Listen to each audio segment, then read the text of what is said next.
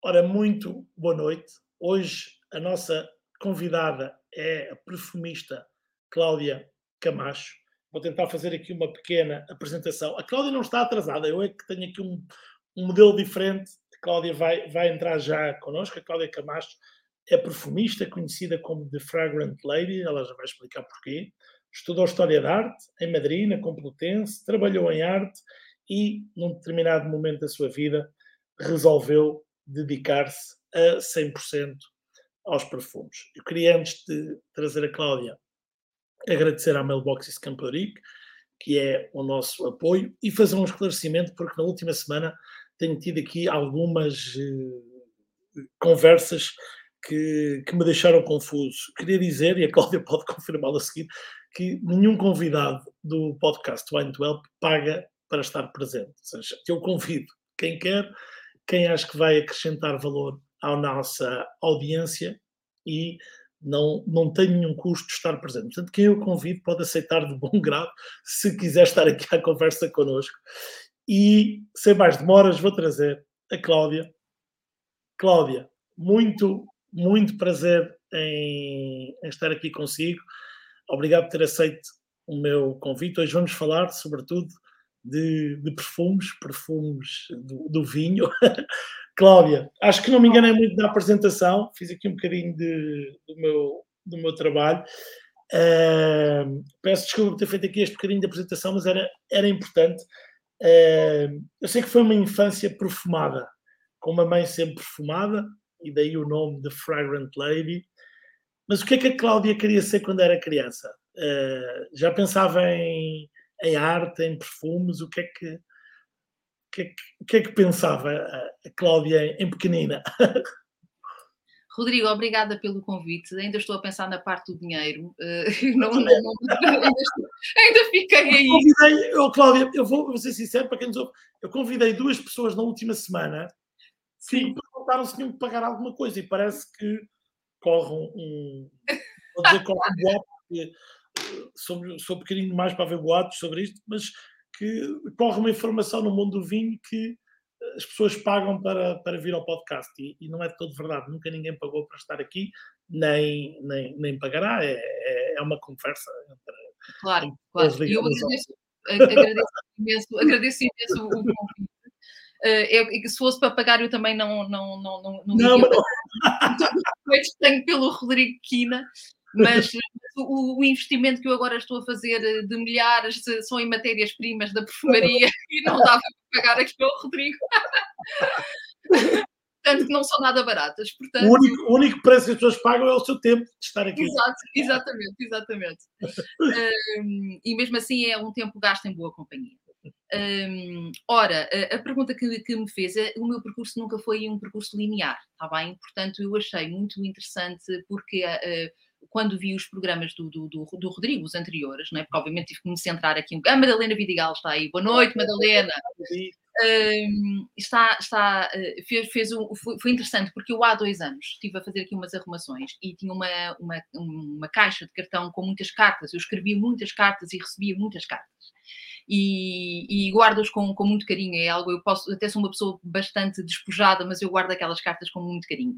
E numa daquelas correspondências encontrei uma carta que vinha da, dos institutos de, de, de um, estudos de, como é que se dizia? Um, para saber a profissão, uh, uh, psicotécnicos, testes psicotécnicos. Exatamente. E fazer ali ao pé da hemeroteca, da antiga hemeroteca, ali ao pé da, do largo da Igreja de São Roque, e uh, achei interessante porque eu não pegava naquela carta uh, desde os meus 18 anos, provavelmente. E eu fui, fui ler a carta e, e, e, foi interessante que eu olhei para aquilo e pensei, até, até veio assim um arrepio, porque eu pensei, eu nunca tinha lido isto não, com, esta, com, esta, com este conhecimento que tenho aos 43. Neste caso, aos 41 foi há 10 anos.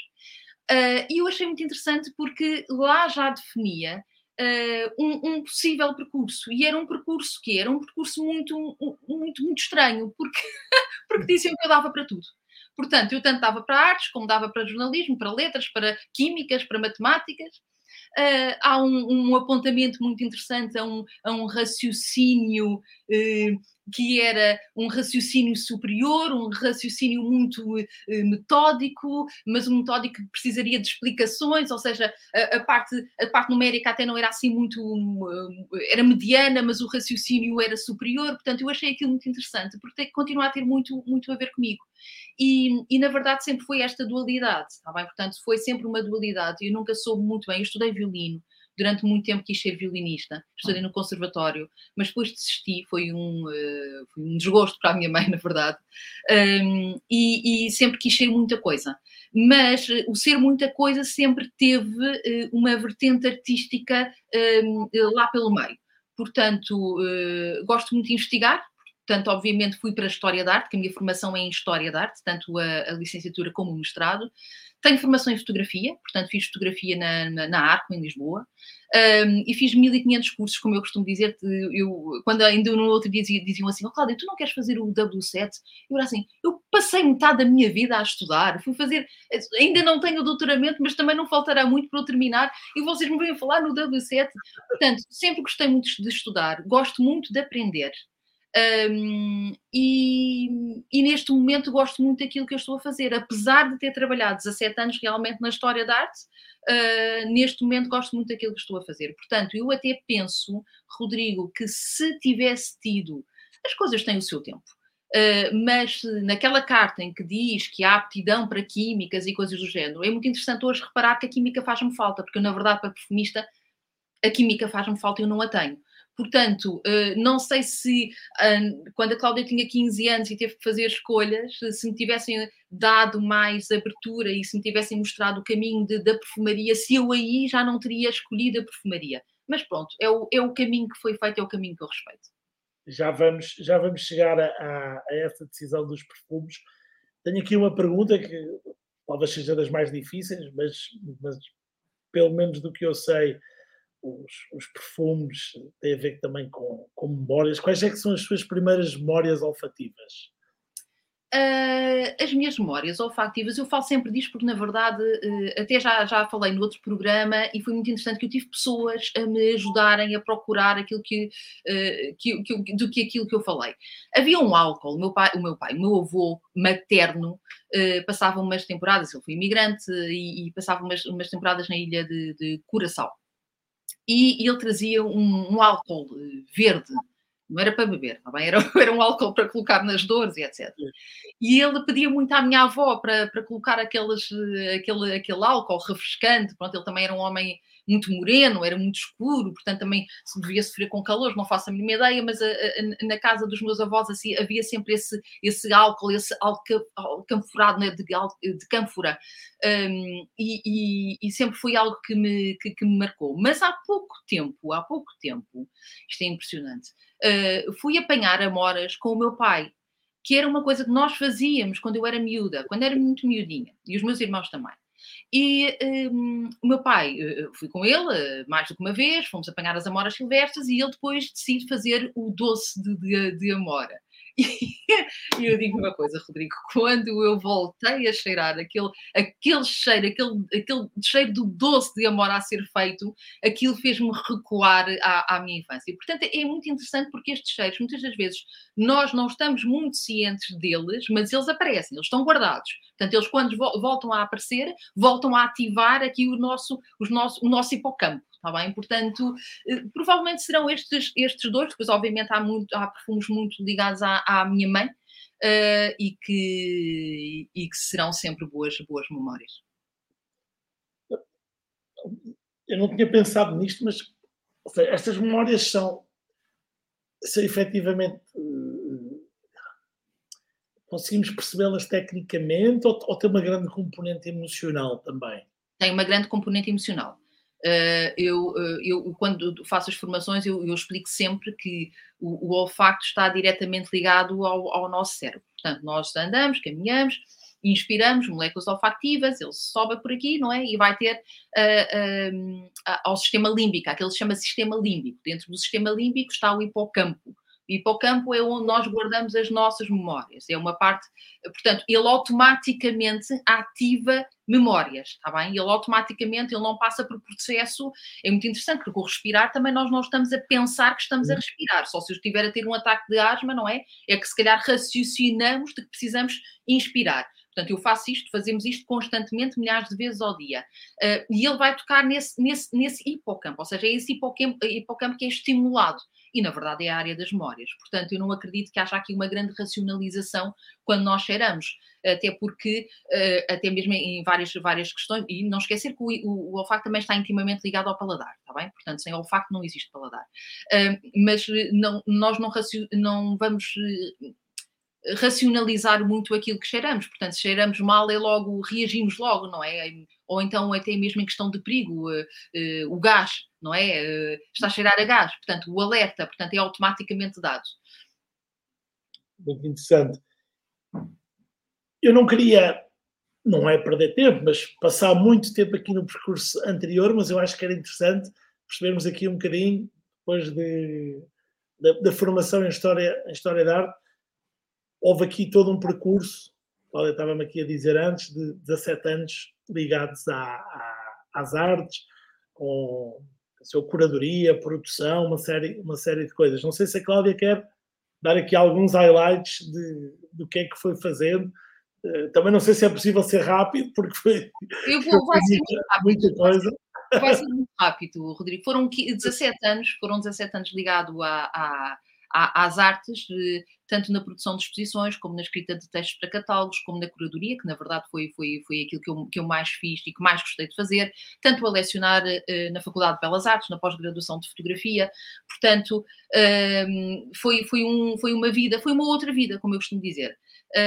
Eu vivi uh, e fiz e ganhei prémios e bolsas para ir lá para fora, portanto, passei algum tempo no Reino Unido, passei algum tempo em Bratislava, uh, passei uh, algum tempo, bastante tempo, três anos em, em, em Madrid, cidade que eu, que eu adoro e a quem eu devo imenso, portanto, eu costumo sempre dizer eu devo imenso a Espanha muito aquilo que eu sou, eu devo à Espanha. Uh, e, e, portanto, foi, foi uma vida que eu acho que foi uma vida bastante, bastante feliz. Portanto, uh, consegui feitos muito, muito interessantes. Eu fui a curadora mais jovem uh, a levar um, um, um, um, artista português, o José Luís Neto, que por sinal foi a, sua primeira exposição individual em Espanha para o Circo de Belas Artes de Madrid. Portanto, foi, foi um, circuito bonito, foi um percurso bonito, mas depois que se esgotou esgotou e é aí que, que, a perfumaria entra, porque eu já estava cansada. O meio português é um meio pequeno, é um meio viciado. Todos os meios eh, em Portugal são, acabam por ser viciados, são meios pequenos, não é? Portanto, acabam por ser viciados. Uh, e algumas vezes colocam-me esta questão que é: tu terias deixado a curadoria se, por exemplo, tivesses continuado a viver em Madrid? E provavelmente não. Portanto, eu acho que se calhar foi mesmo Portugal que me fez deixar uh, o caminho aqui da, da, da, da arte contemporânea. E com, porque é que se dá o clique? Porque é que é. Os, porque é que são os perfumes? Porque é que é ser perfumista e não voltar ao violino? Sei lá. Sim, sim, sim, porque não voltar ao violino. Uh, eu, eu sempre, eu costumo sempre não gosto das palavras paixões, porque eu costumo sempre dizer uma paixão precisa ser trabalhada, está bem? Senão morre, como todas as paixões.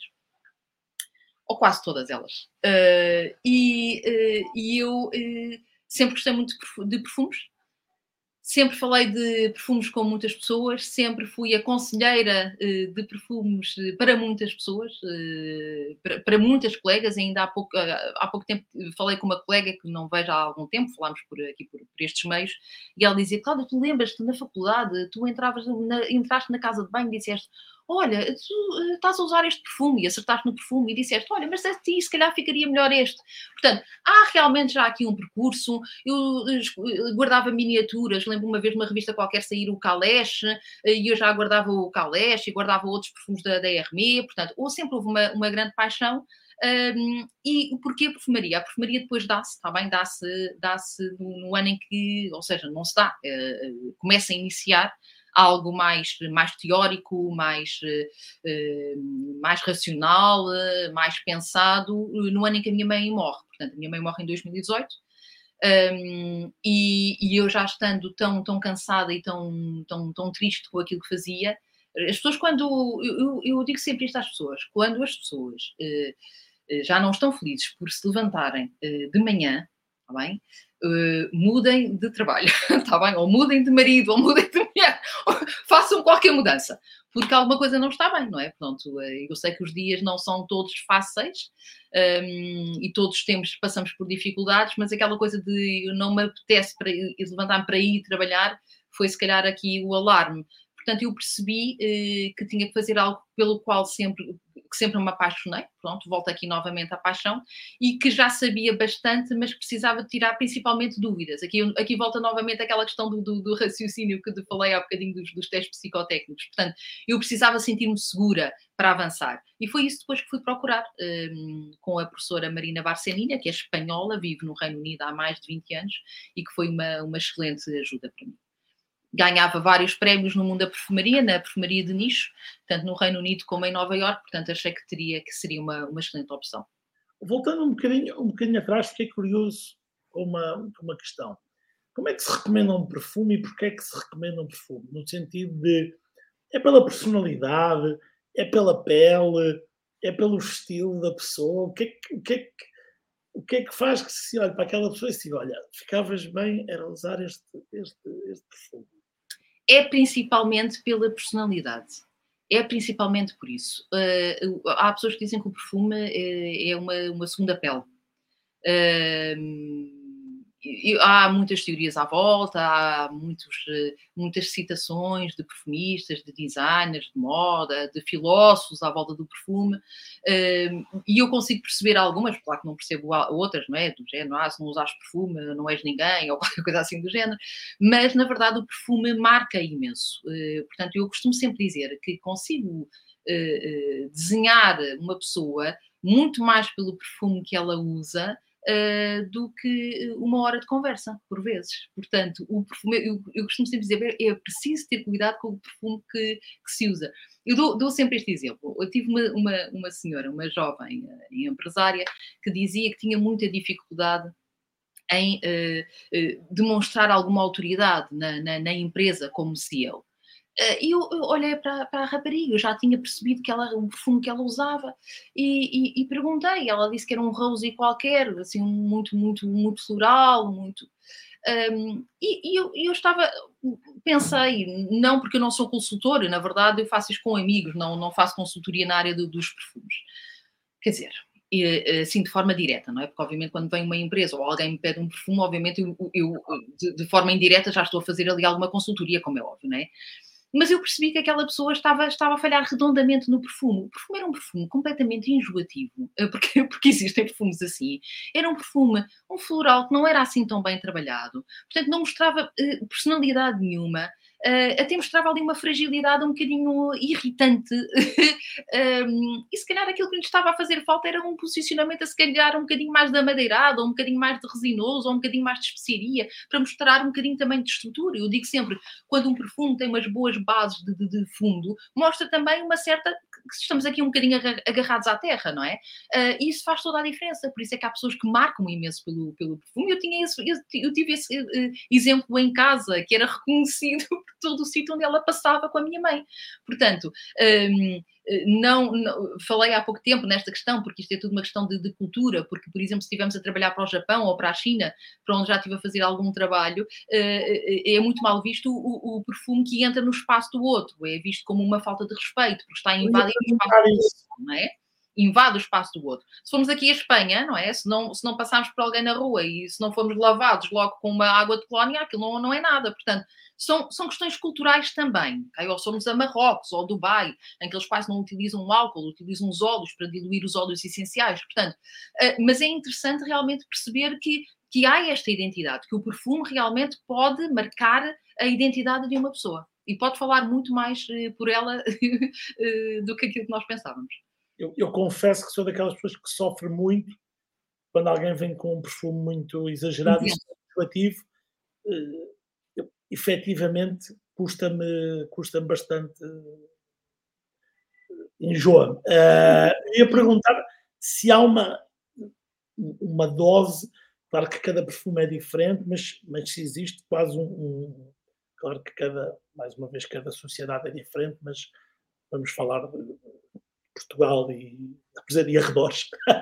uh, mas se existe, se existe um bocadinho que é o, o a dose certa, o que é o, o, que a etiqueta diz que se deve usar de, de perfume, porque há claramente pessoas que eh, todos os dias parece que costuma dizer que tomam banho, tomam banho em perfume e nós passamos por elas, elas chegam ao ambiente e, e sobrepõem-se a toda a gente, ou entramos num elevador, está aquele cheiro intensíssimo, e há pessoas que nós percebemos que estão com o perfume, mas que é uma coisa, diria eu, arriscando, não ser da minha área, elegante. Eh, eh, Rodrigo, eu concordo, eu concordo plenamente e eu vou muito naquela linha de eh, eu vou muito naquela linha oriental, está bem? Portanto, quando me comunicaram isto, quando no, na China me explicaram numa reunião, Cláudia, vamos dar aqui algumas diretrizes do que é que, do que, é que poderá ser e que a Cláudia tem que, como europeia, tem que ter em consideração para a cultura chinesa. Eu achei muito interessante porque eles começaram logo a dizer que na China não se usa perfume, ou seja, maioritariamente as pessoas compram para oferecer ao outro. Quando perfume, quando é o perfume usado é com, com notas muito medicinais, porque eles estão habituados a esta cultura medicinal e, obviamente, nunca entrar, nunca invadir o espaço do outro. Portanto, não há aqui, Rodrigo, uma, uma norma, nós só podemos utilizar 10% de óleo essencial diluído em álcool, não, não há nada disso. Há o bom senso, que muitas das vezes falha, como eu costumo dizer, e até há pouco tempo, houve há pouco tempo, uma coisa que eu nem sequer deveria estar a dizer aqui, porque vai na volta ainda dou novamente uma ideia. Houve um senhor que fez uma petição e que tinha bastantes pessoas a assinar que queria que fosse proibido nos transportes públicos a utilização de perfumes. Portanto, o senhor era contra a utilização de perfumes, ninguém podia utilizar perfumes, porque ele dizia que realmente ficava com dor de cabeça e que, e, que, e, há, e há perfumes que causam dor de cabeça, portanto, e há perfumes que causam, causam dor de cabeça, e porque achava uma falta de respeito pelo, pelo espaço do outro. E eu tendo, tendo a, a, a, concordar, está bem? Portanto, uh, Rodrigo, tem muito a ver também com a concentração que nós estamos a utilizar, está bem? Portanto, se estamos a usar uma água de colónia, um outro toalete, um outro parfum, se estamos a usar um extrato, não é? Um, os portugueses gostam muito da água de colónia, há nichos, como é óbvio, há perfumarias de nicho e há, há e, e, há, e há perfumistas de nicho Uh, que gostam, obviamente, de trabalhar com uma percentagem de óleos essenciais muito mais elevada, porque, obviamente, também tem a ver com o meu posicionamento e o posicionamento que eu quero ter no mercado, não é? Mas o português, o brasileiro, por exemplo, que é a água de cheiro, eles utilizam a água de cheiro, tomam três vezes banho por dia, não vão andar a pôr extratos, não é? Portanto, a água de cheiro. Um, Portanto, eh, há realmente aqui. tem, de, tem de haver bom senso, mas eu percebo, há pessoas que. As pessoas que também gostam de, de, de marcar, eh, se calhar são aquelas pessoas, eh, não sei, com um temperamento um bocadinho mais tempestivo, mais ativo, mas os ativos também gostam muito dos cítricos, portanto não, não, não será por aí. Mas, mas gostam de marcar a sua presença. Pronto, há pessoas assim. Há pessoas assim. Isso, isso é interessante. Uh é, liga, liga-se, no fundo, fazer ao contrário, não é? Saber que aquela personalidade costuma gostar daqueles aromas.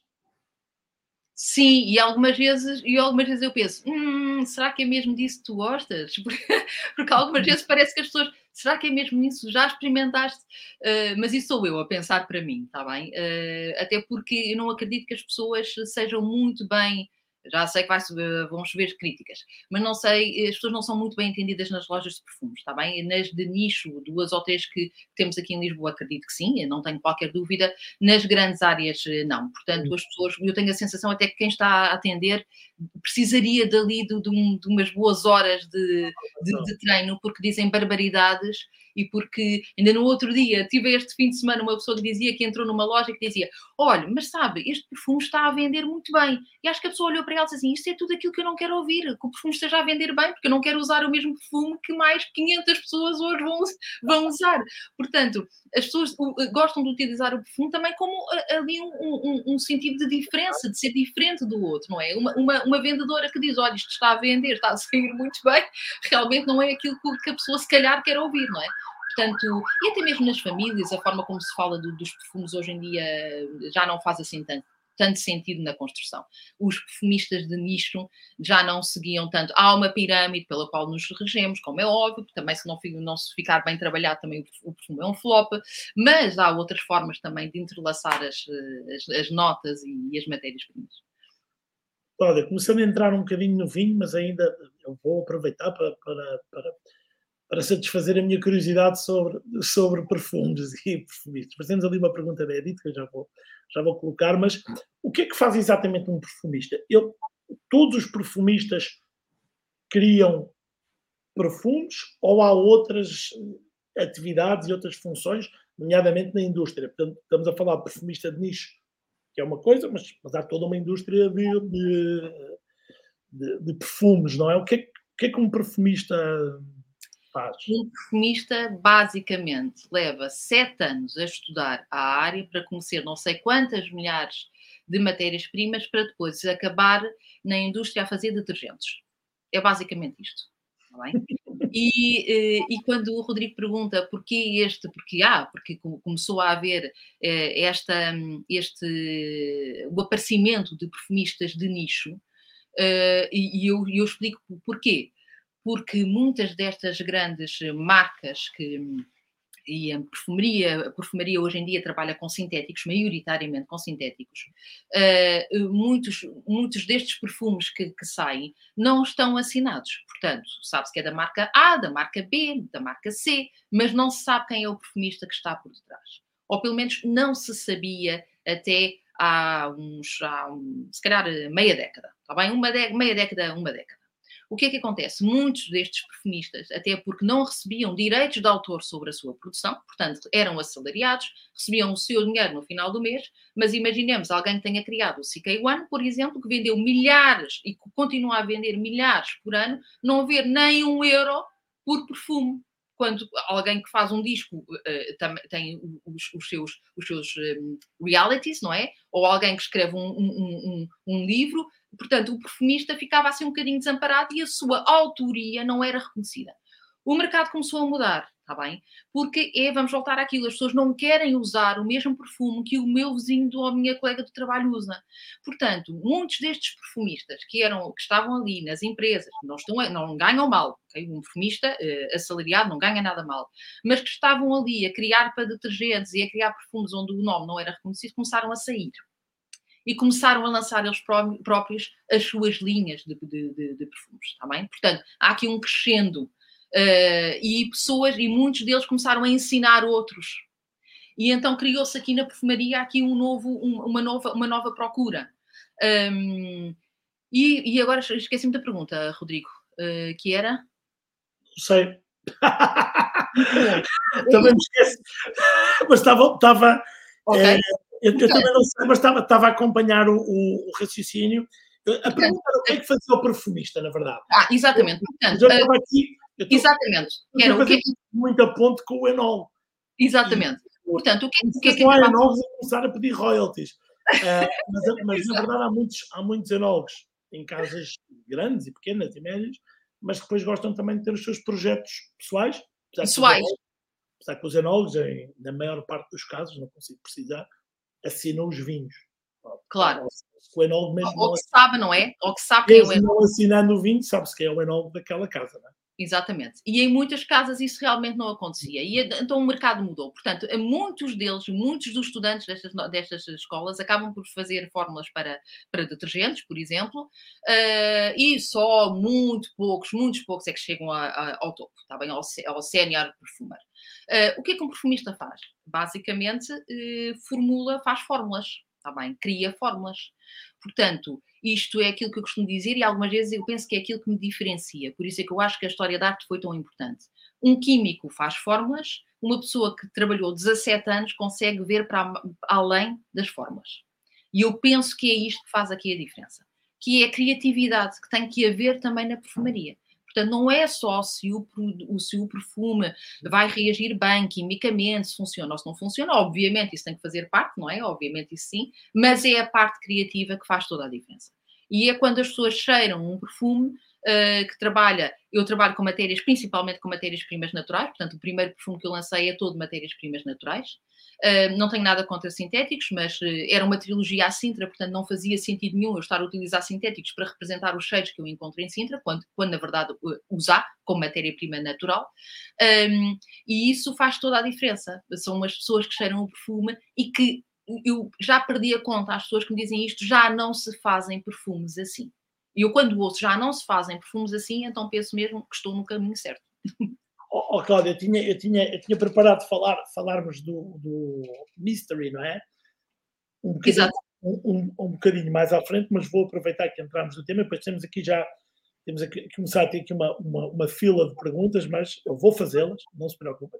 Uh, mas para não perder aqui o, o fio à meada, o que é que é, já falámos disto aqui duas ou três vezes, o que é que é um perfumista de nicho? Porque eu confesso, eu vou ser muito sincero, eu não sabia que existia. Para mim, eu sou. Eu estou eu estou naqueles que usa, muitas vezes não uso perfume, uso perfume às vezes, uh, quando me apetece. uh, não fazia ideia que existiam, existiam perfumistas de nicho. E eu percebi também que no, no, no caso do perfume que a Cláudia criou, é uma edição super limitada, ou seja, para mim, eu vou continuar aqui, estamos no Mind 12, fazer aqui o um paralelo, não é? De, okay, é quase um vinho de garagem, e como produtor que resolve fazer aqui uma, dar o seu máximo de qualidade e fazer um vinho, uh, no caso um perfume com uma edição muito pequena para um núcleo pequeno de pessoas também, não é? Sim, um, um perfumista de nicho é um, é um, é um, é um, é um perfumista de, de, de, de, autoria, um perfume de autoria, está bem?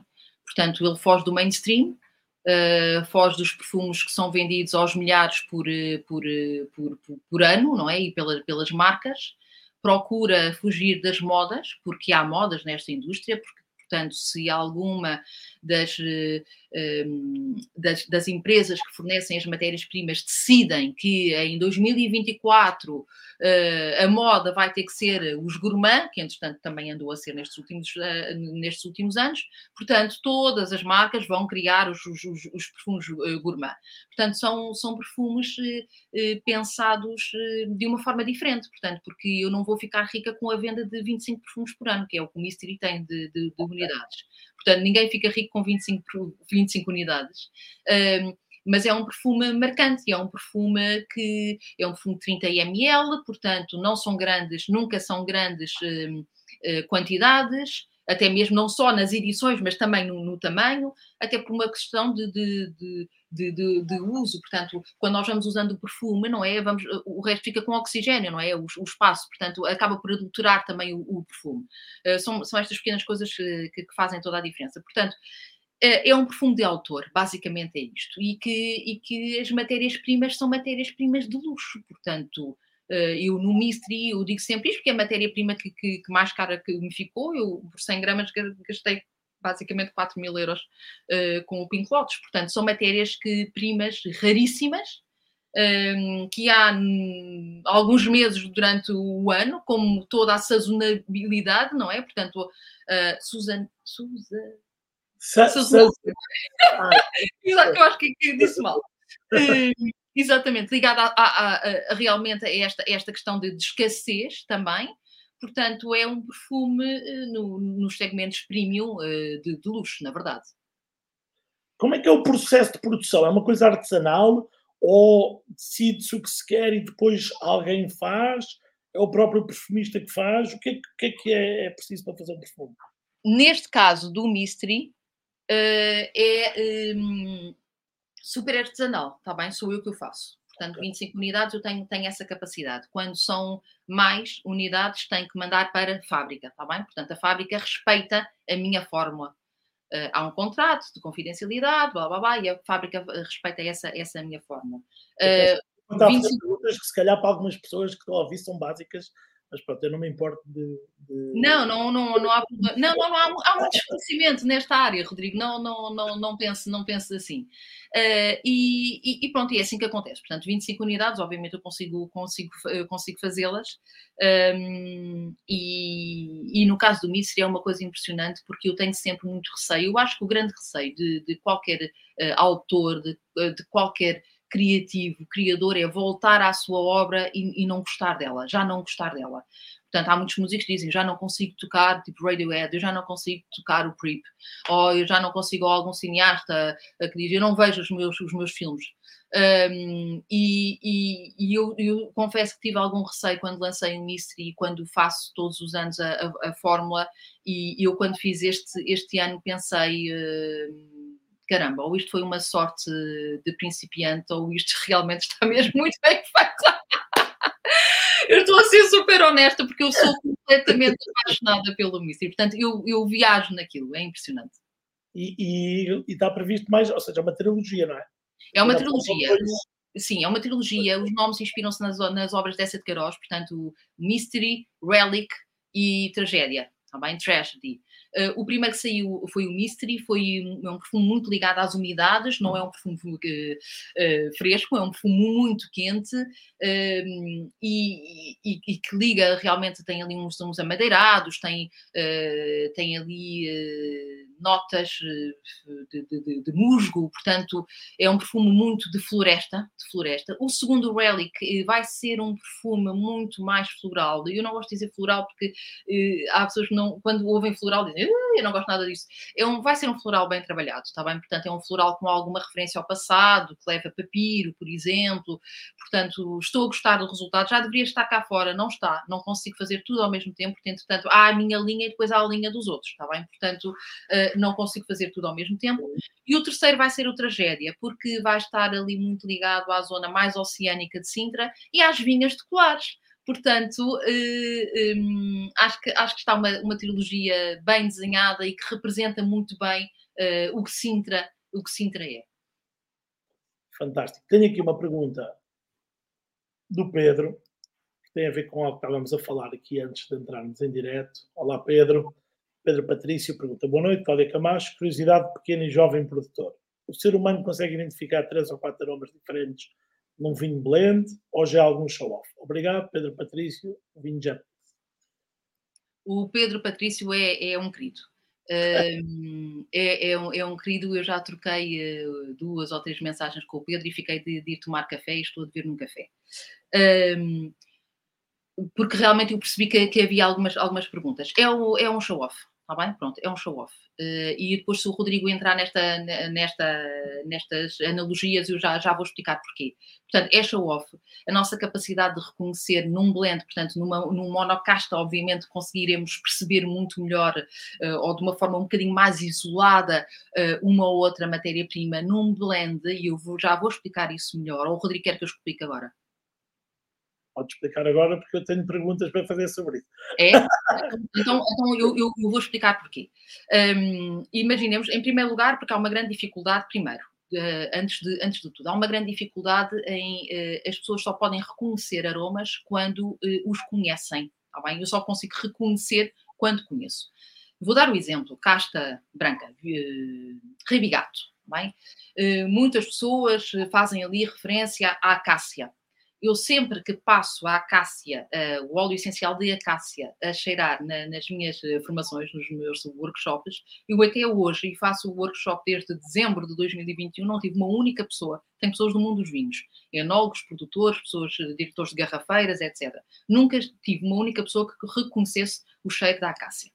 Portanto, isto, se alguém tivesse acácias na sua casa ou junto à sua casa, ou, provavelmente iria reconhecer se são pessoas que não ligam muito, ainda por cima há flores e etc., porque a, a, a, família floral é sempre a família mais complexa de se reconhecer, portanto eu não sei muito bem o que é que são florais num vinho, não é? Porque para mim a minha cabeça começa logo, o que é que é? é cássia, é magnólia, é, é o, o, floral, o floral é muito, é, é, muito vasto, não é? Há bocado estava a falar floral, um floral, o que é que, o que, para um perfumista, o que é um floral, não é? Portanto, que é que, é que? A, a, outro. Mas, mas voltando aqui ao raciocínio, portanto, é se só, eu. Só floral aqui quase dizer que não é frutado, que é um aroma. Pronto. Acaba, acaba mais ou menos por ser isso. Bem, isto não é cítrico, isto não é madeirado, isto não é resinoso, isto é um floral. Pronto. E o que é que acontece? Se as pessoas realmente não, não conhecerem ou não, não reconhecerem a acácia, eh, não conhecerem a acácia, não vão reconhecê-la quando cheirar, está bem? Pronto. O nariz pode ser treinado de forma a que, muito bem, rabigado, cheira a acácia, rabigado, cheira a acácia, e andamos naquilo. Mas agora faz de conta que vamos pegar agora, vamos aqui para, para, para tintas, por exemplo. Uh, alguma casta que tenha uma referência, uh, deixa-me lá ver, a pimentas, está bem? Uh, e depois outra que tenha ali uh, especiarias, uh, não, não, não vou dizer, madeirados, está bem? Pronto. Então eu até, eu até tenho aqui comigo, está bem? Eu vou, vou, vou, exemplificar aqui. Faz conta que eu tenho isto assim: tenho pimenta rosa aqui, A pimenta rosa evolui. O que é que eu digo? Uma matéria-prima natural, diferente de uma matéria sintética, tem, tem, esta diferença. A matéria vai evoluindo. Se eu cheirar a pimenta rosa daqui a 5 minutos, daqui a 10, daqui a meia hora, daqui a uma hora, ela vai cheirar de forma diferente. Por isso é que os perfumes de autor são mágicos, porque eles criam uma história. Tá? O sintético nós vamos sentir, vamos cheirar e é ou é mais forte ou é mais fraco. Faz conta que eu tenho aqui uma pimenta rosa. Faz conta que eu tenho aqui um cedro ou um carvalho. Tá bem? Se eu juntar, eu vou continuar aqui a ter a pimenta rosa e vou continuar aqui a ter o cedro, mas já não é a pimenta rosa e o cedro. Já nasceu um filhote. Portanto, já nasceu um terceiro aroma. Tá bem? Se eu juntar agora uma, uma casta que seja forte em especiarias, por exemplo, eu já estou aqui a fazer aquilo que na perfumaria se chama um acorde, está bem? Portanto, vamos lá ver. Quando é um blend, isto já deixou de cheirar a canela, já deixou de cheirar a pimenta e já deixou de cheirar a cedro. Já cheira a um novo composto, está bem? Isto já é tudo um, uma, um, um novo aroma. Portanto, quando nós fazemos, quando estamos a cheirar aqui uma monocasta, eu consigo identificar se o nariz estiver bem treinado e se eu reconhecer. Se eu não reconhecer espargos, eu não vou conhecer, está bem? Não vou reconhecer espargos. Um, num blend, o nosso nariz está habituado, ou o nariz treinado, mais do que quatro aromas, começa a ser muito, muito complicado. E eu vou contar esta história, que eu conto sempre, que é a prova provada, está bem? Eu, quando lancei o Mystery, eu enviei algumas amostras para críticos na área. Não enviei para Portugal, porque basicamente não há críticos de perfumes em Portugal. Enviei para fora. Portanto, Espanha, França, uh, Bélgica, Reino Unido. Pessoas que trabalham nesta área há mais de 20 anos, com perfumes e com casas famosíssimas, famosíssimas. Estamos a falar de Chanel, Hermès, etc. Portanto, estão com o nariz apuradíssimo. A, profissão deles é cheirar perfumes. Mas eu, quando enviei uma amostra do Mystery, eu não disse que matérias-primas é que tinha utilizado. E o perfume tem 15 matérias-primas. Só disse que as notas de topo eram transmutação, as notas de decoração, pronto. Inventei ali umas coisas, mas nunca as defini, até por direitos de autor também, etc. Portanto, esperei que eles me dessem algum feedback. E tudo aquilo que eles escreviam uh, sobre o perfume e o feedback que eles davam uh, uh, sobre o perfume, houve um que acertou em três matérias-primas. Mais nenhum acertou nas matérias-primas que eu utilizei. Eu estou a falar de narizes treinadíssimos. Não há melhor nariz do que aquelas pessoas que estão há 20 anos a cheirar os perfumes. Portanto, como é que alguém me pode dizer que num vinho está a abanar, está a fazer arejar o vinho e cheira-me ali 7 ou 8 matérias-primas? Não, é show-off, é show-off. Portanto, não há outra forma de dizer isso. Oh, Cláudia, tudo bem, hum, mas também temos aromas do vinho, podem não ser aromas das matérias-primas, não é? Sim. Aromas... Sim, por isso é que eu faço, esse, por isso é que eu faço sempre as analogias. Eu faço sempre a analogia. Um, um perfume constrói-se né, através daquela pirâmide, está bem? Uh, que eu falei, em que há as notas de topo, as notas de coração e as notas de fundo, está bem? As notas de topo, eu na, na, formação faço muita analogia com os aromas primários no vinho, ou seja, os aromas que vêm da casta, da própria casta. Uhum. Os aromas, ou seja, as notas de coração, nós fazemos a analogia com as notas que vão ser eh, ganhas, não é? Na, no, na fermentação, portanto, em todo o processo de fermentação. E nas notas de fundo desta pirâmide, fazemos aqui a analogia com as notas que uh, vão ser recebidas através do processo de estágio, é? portanto, das madeiras, das barricas. Uh, portanto, há toda, para não falar da casta que pode estar num terroir diferente e, e, que vai adquirir, não é, aromas diferentes, consoante o terroir. Portanto, aquilo que não se deve fazer e aquilo que eu mostro nesta, nesta, nesta formação é que algumas vezes não faz sentido nós, como é que eu te explicar? Alguém pode identificar as notas, não pode é fazer com que a pessoa ao lado reconheça as mesmas notas. Tá bem? Porque é uma questão de memória, é uma questão de história própria, é uma questão de eh, cérebro, é uma questão de cérebro. Eu não posso estar a dominar o cérebro de outra pessoa. Eu vou dar este, este exemplo. Uh, como disse, faço estas provas desde dezembro de 2021. Há uma nota que eu passo conhecida e muito uh, uh, trabalhada numa, numa casta uh, tinta e falada, muito falada, que é a esteva, está bem? E muitas pessoas falam na esteva, na verdade, aquilo que eles estão a falar nem sequer é esteva, porque o, o, o cheiro que vem da esteva não é do, do, próprio do óleo essencial que é extraído da flor, vem é do ládano, ládano, labdanum, da resina da esteva, está bem? Um tom muito mais resinoso. Uh, e eu passava, passava constantemente todas as provas, todas as provas, a passar aquilo, e ninguém acertava naquilo. Até que encontro um jovem, um jovem, uh, que mal me deu aquilo, ele não diz nada, mas eu, eu aceitei, e ele diz, Esteva, faz, faz logo isto, Esteva. E eu até parei, estavam os outros, as outras pessoas a cheirar ainda, eu era assim, como é, mas como é que adivinhou que é Esteva? É que é o primeiro a adivinhar em tantas pessoas que já passaram aqui. E ele disse logo, porque a minha avó, no norte, ainda faz o pão no forno e utiliza a esteva para, para, para o lume. E eu achei, eu olhei para ele e pensei, é que é isso mesmo. Portanto, a experiência dele leva-o a conhecer a esteva. Os outros nem sequer sabiam o que, é que era esteva. Portanto, se alguém no mundo dos vinhos, ou entendido, ou seja lá o que for, ou nas formações, que é o que mais me assusta, é isto ser passado nas formações, me vem dizer que determinada uh, uh, casta tem que cheirar a isto, ah, então façamos todos primeiro um périplo por estas matérias-primas. Oh, oh, oh, Cláudia, se eu, se eu percebo, o que, o, o que pode estar a suceder é o seguinte, ou seja, eu não sei o que é o que é esteva, o que eu sei é que aquela casta que eu já, entretanto, provei 50 vezes, me disseram que aquilo é esteva. Portanto, quando eu reconheço aquela casta, eu digo isto é Esteva, mas eu na verdade estou a dizer, não, eu estou a reconhecer esta casta. Exatamente, exatamente. Portanto, quando há esta formatação, Rodrigo, eu vou ter que abrir a porta ali à minha gata, pode ser? Problema nenhum. só um segundo, só um segundo. Faz parte, faz parte de, do ao vivo.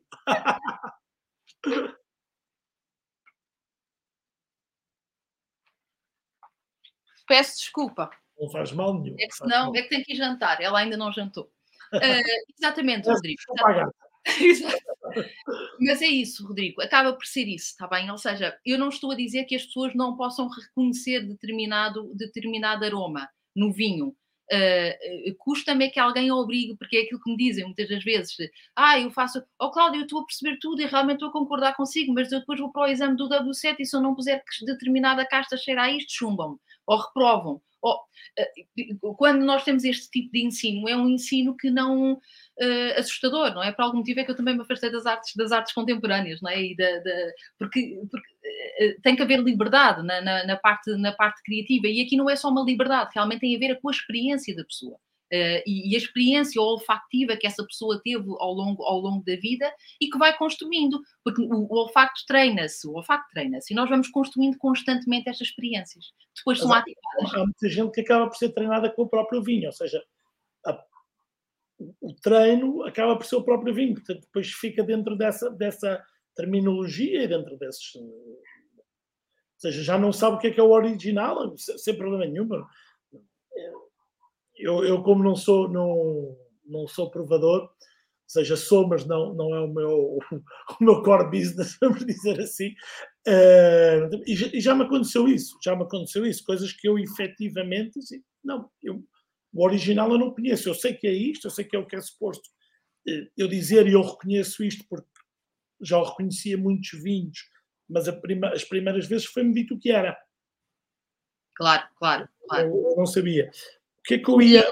Eu, eu, eu passo, uh, passo nesta, neste workshop uh, o óleo extraído da folha da videira, da vitis vinífera, e até hoje ninguém acertou. E indubitavelmente encontramos aquele aroma em todo o vinho branco. Está lá, está lá. Tenho aqui uma, um, uma pergunta, um abraço para o Cris, que nos fala do, do Brasil, Cris Dornelos que é uma pergunta de um milhão de dólares ou, ou mais. Ele pergunta, Cláudia, qual a chave do desafio de criar um aroma mundial, relativizando que culturas são diferentes e qual o impacto dos nanoprocessos para a criação olfativa? Eu já me perdi, Cris, mas espero que a Cláudia esteja a acompanhar a pergunta. Mas a, a primeira parte. Cris, olá. Uh, vamos fazer o seguinte: não dá para relativizar uh, em questões de aromas. E vou, vou responder aqui ao Cris com um exemplo, está bem? Eu, faço esta experiência também para estrangeiros. Uh, agora não tanto por falta de tempo, mas abri muito o meu ateliê o ano passado para estrangeiros. Uh, sempre que eu tinha pessoas da Alemanha, e sempre que eu passava um aroma, eles diziam que cheirava a, a cerveja. Portanto, a pimenta era cerveja, o alecrim era cerveja, tudo era cerveja. Portanto, o nariz deles já deve estar tão, tão, tão viciado no cheiro, até porque as cervejas também têm aromas extremamente interessantes. Portanto, eh, era cerveja, tudo era cerveja. Quando tinha alguém uh, de, dos Estados Unidos da América, era tudo para os doces. Portanto, era tudo uh, chiclete, tudo pipocas, tudo gomas. Portanto, andava ali naquele, naquele universo. Portanto, não dá para relativizar, uh, até porque é muito interessante. eu adoraria ter mais conhecimento das matérias-primas naturais eh, do Brasil, uh, muita madeira do Brasil. Uh, e, e, e, nós falamos sempre, e eu gosto sempre de dizer continuamos a ser muito ignorantes, porque as matérias-primas que, com as quais eu trabalho e que tenho vários fornecedores a nível mundial, mas são sempre, acabam sempre por ser muito limitadas em comparação com aquilo que o mundo nos tem para oferecer nesta, nesta área da matéria-prima natural.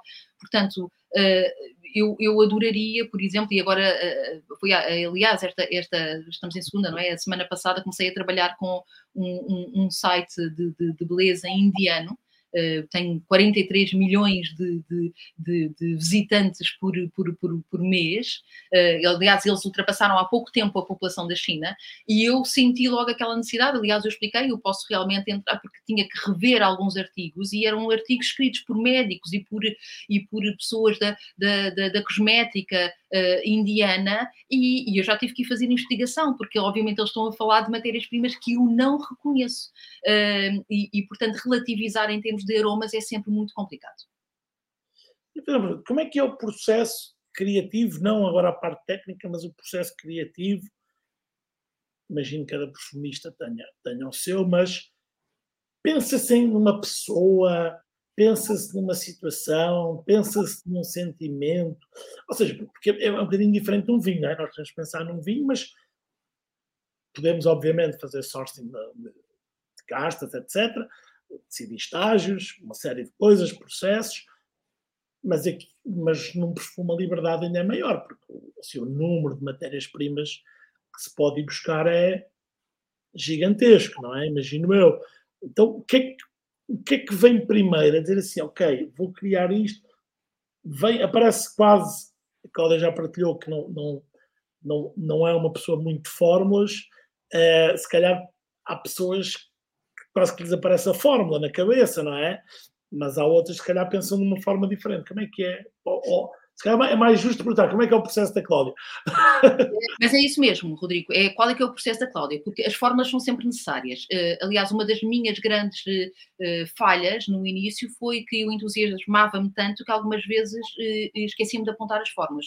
Isso é, isso é, é péssimo. Eu no outro dia no, no, no, escritório estava a falar com, com o senhorio e estávamos a falar, não sei o quê, de processo de vigilância lá do, do edifício e eu disse, olha, não tenho nada para roubar uh, podem, se assaltassem, iriam encontrar óleos essenciais, acho que não é assim tão interessante para um ladrão. E ele disse, então e as fórmulas? E eu comecei a rir, porque na verdade é isso. E então as fórmulas, não é? Está tudo na fórmula. O meu processo criativo é um processo uh, uh, racional. Portanto, o que é que eu digo com isto? Tudo tem que fazer sentido para mim e tudo tem que ser uma história. Tá? Eu, eu não consigo, eu tenho colegas que sentam-se na mesa e começam a misturar A mais B, isto funciona, a criar os tais acordes que eu falei há bocadinho, isto funciona, isto também, se eu juntar isto e isto e isto e isto, e podem estar ali seis meses a criar uma fórmula.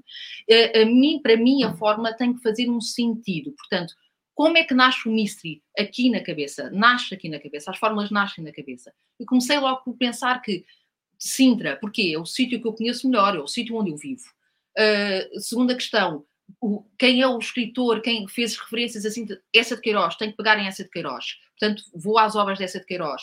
Sintra, como, como é que eu vou dividir aromaticamente Sintra? É floresta, oceano, floral. Portanto, uh, tudo tem que fazer assim. Porquê 25 unidades? Porque no ano, eu lancei no ano em que Sintra fazia 25 anos de, de Património Mundial da Humanidade. Portanto, tudo está justificado. Não há nada no, na criação da trilogia que eu não justifique. Eu dizia aos meus alunos de Belas Artes, dizia isto assim, se vocês não se sentirem seguros de vocês próprios, do vosso trabalho, vocês dificilmente vão conseguir vendê-lo. Portanto, eu sou muito metódica nessa parte, tudo tem que ser uma história. Estou agora a criar aqui um outro projeto uh, e que, que, já comecei a afinar, portanto, tudo tem que fazer sentido para mim. Uh, agora eu vou entrar aqui numa, numa área, se o Rodrigo me permitir, e também que alguém dos vinhos também pode ou não concordar com isto. Quando o Rodrigo disse que no, no, no mundo dos vinhos, se calhar não era assim tão fácil, porque obviamente, eh, pronto, um perfumista tem imensas matérias-primas, eu trabalho com imensas matérias-primas, cheiro, num ano cheiro centenas de matérias-primas diferentes.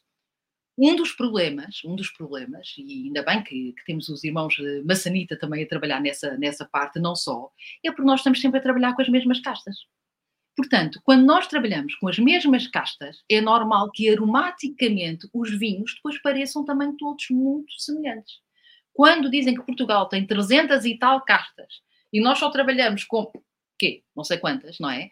Uh, é, é, é, interessante isso, porque se nós uh, tivermos em conta que os aromas primários vêm da casta, obviamente, se andássemos aqui a trabalhar mais, a estudar as castas que andam para aí a morrer uh, e, e, e, que se estão a perder, também iríamos, se calhar, ter vinhos. Eu acredito que economicamente não seja assim tão viável, dá-me bastante trabalho, depois as pessoas não conhecem a casta, depois vão estranhar, como eu também, também quando trabalho com alguma matéria-prima que não é tão reconhecida, as pessoas também podem recuar, portanto, economicamente eu acredito que não seja tão viável, mas aromaticamente a casta, ou seja, a própria casta faz milagres. Portanto, eh, ainda há pouco tempo li um artigo, se não me engano, francês, em que eh, fazia esta referência. Porque é que os vinhos começam a cheirar todos ao mesmo?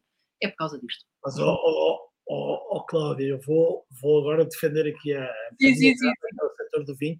Acho que mesmo assim, nos últimos anos, sem dúvida, António e a Joana, como muitos outros, têm feito um grande esforço de recuperação, muita gente desconhecida também, muitos viticultores que depois não aparecem como é são viticultores que têm feito um esforço, agora efetivamente, como a Cláudia diz, tem um custo, tem um custo económico e depois há aqui um, um, um bocadinho uma, uma dualidade, não é? Que, ou seja, quem faz vinhos de uma certa forma tenta fazer vinhos com o que tem, com as uvas, as uvas que tem. Pode depois explorar, alugar, comprar, plantar, isso também tem o seu tempo, uh, comprar uvas, também hoje cada vez mais uh, aceito que mesmo produtores de nicho comprem uvas para fazer determinados vinhos, mas depois quem tem realmente poder económico para comprar muita uva, então não quer entrar na maior parte das vezes por esses caminhos. Sem dúvida. Porque Sem lá dúvida. está. Não vou, não vou chegar ao ponto de dizer que está no campo dos detergentes, que não está, está no campo dos, dos produtos de grande consumo. Sem dúvida, sem dúvida. E, e acontece o mesmo na perfumaria, acontece exatamente o mesmo na perfumaria. produtos de grande consumo que nem economicamente se pode arriscar, não é? Não é sensato arriscar, pronto. Mas há algumas casas que têm as suas linhas mais normais conservadas e depois vão arriscando e também hoje, verdade seja dita, que faz parte do marketing de muitas empresas, essa recuperação de castas e Sim. de uh, arriscar, recuperar, lançar monocastas, ou seja, também não era uma tradição portuguesa, não é? Nós e, e que algumas vezes até corre, até corre muito bem, com a negra mole no Algarve, não é? Portanto, corre muito bem. É claramente, claramente um caso de, de sucesso e temos, e temos outras, o Vital em Lisboa, que está, Exatamente. Muitas outras e acho que mais, mais virão, mas também se consegue compreender que haja muita gente, onde sendo o seu ganha-pão, não esteja, não tenha grande disponibilidade para, hum, para correr esses riscos. Também se fizeram muitas asneiras durante muito tempo, não é? Foi, foi... Mesmo assim, acho que Portugal, com a sua teimosia, com a nossa teimosia, preservou muito. Uhum. Ou seja, não, nem toda a gente foi atrás dos, dos, dos outros. O, o Paulo Rocha fala aqui de uma questão que é bastante interessante, que é um, vou pôr aqui, uh, não, não é uma pergunta, é um comentário, mas, mas é interessante, eu tenho ouvido bastante falar disto, eu vou ler para as pessoas perceberem. Hoje há procura de perfumes, aromas, que se usam em restaurantes, lojas e mesmo vinhos, pois está provado que atrai públicos. Ou seja, comercialmente, uh, cada vez, eu sei que isto tem um nome, agora não me está a ocorrer. O marketing olfativo. Marketing exatamente, marketing olfativo, exatamente. Uh, os, entram perfumistas aí também ou não? uh, entram mais. Bem, um perfumista tem que estar lá de qualquer, de qualquer forma, não é? Uh, pronto. Em algum momento há, há de haver uma fórmula do que se faz. Há, de, há uma forma, há uma forma.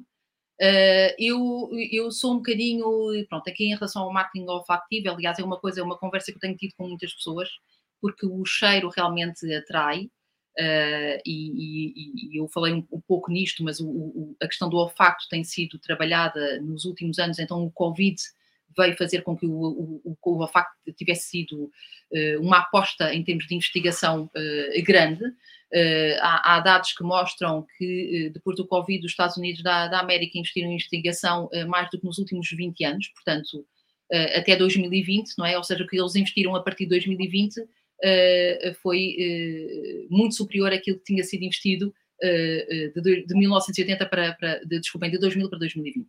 Portanto, o que é que, o que, é que acontece aqui? Percebeu-se, não é? Percebeu-se que o olfato está ligado a vários, vários fatores, não só esta de percepção de perigo, não é? Dá-se o nome de anosmia, está bem, a quem não tem olfacto. Esta percepção de, de, de, perigo, não é? Quem não tem olfacto realmente só sofre disto, não é? O perigo.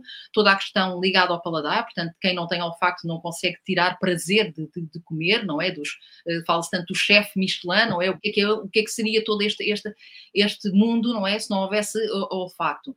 Falamos aqui das questões também de depressão, portanto, há cada vez mais estudos que diz que o olfato ou a falta dele está ligado à depressão, porque temos, também falámos da memória, portanto, essas ligações estão cada vez mais eh, intimamente ligadas. As questões do olfato e dos animais com olfato muito apurado, que estão a descobrir muito mais facilmente do que qualquer outro método, eh, doenças como o cancro, por exemplo, ou Alzheimer, por exemplo.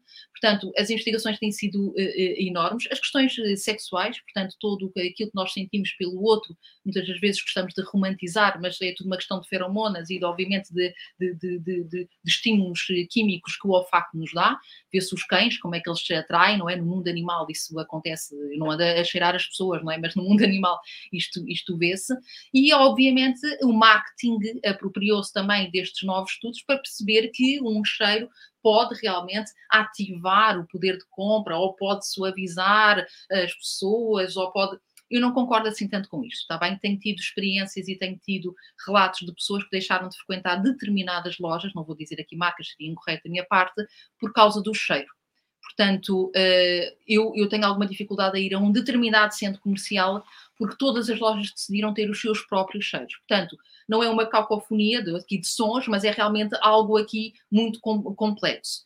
Um, e esta história também muito ligada às aromaterapias, algumas vezes também me deixa um bocadinho de pé atrás, porque eu dou sempre este exemplo, peço desculpa se me estou a repetir. Associam muito a lavanda, a alfazema, aqui à questão de, de tranquilidade.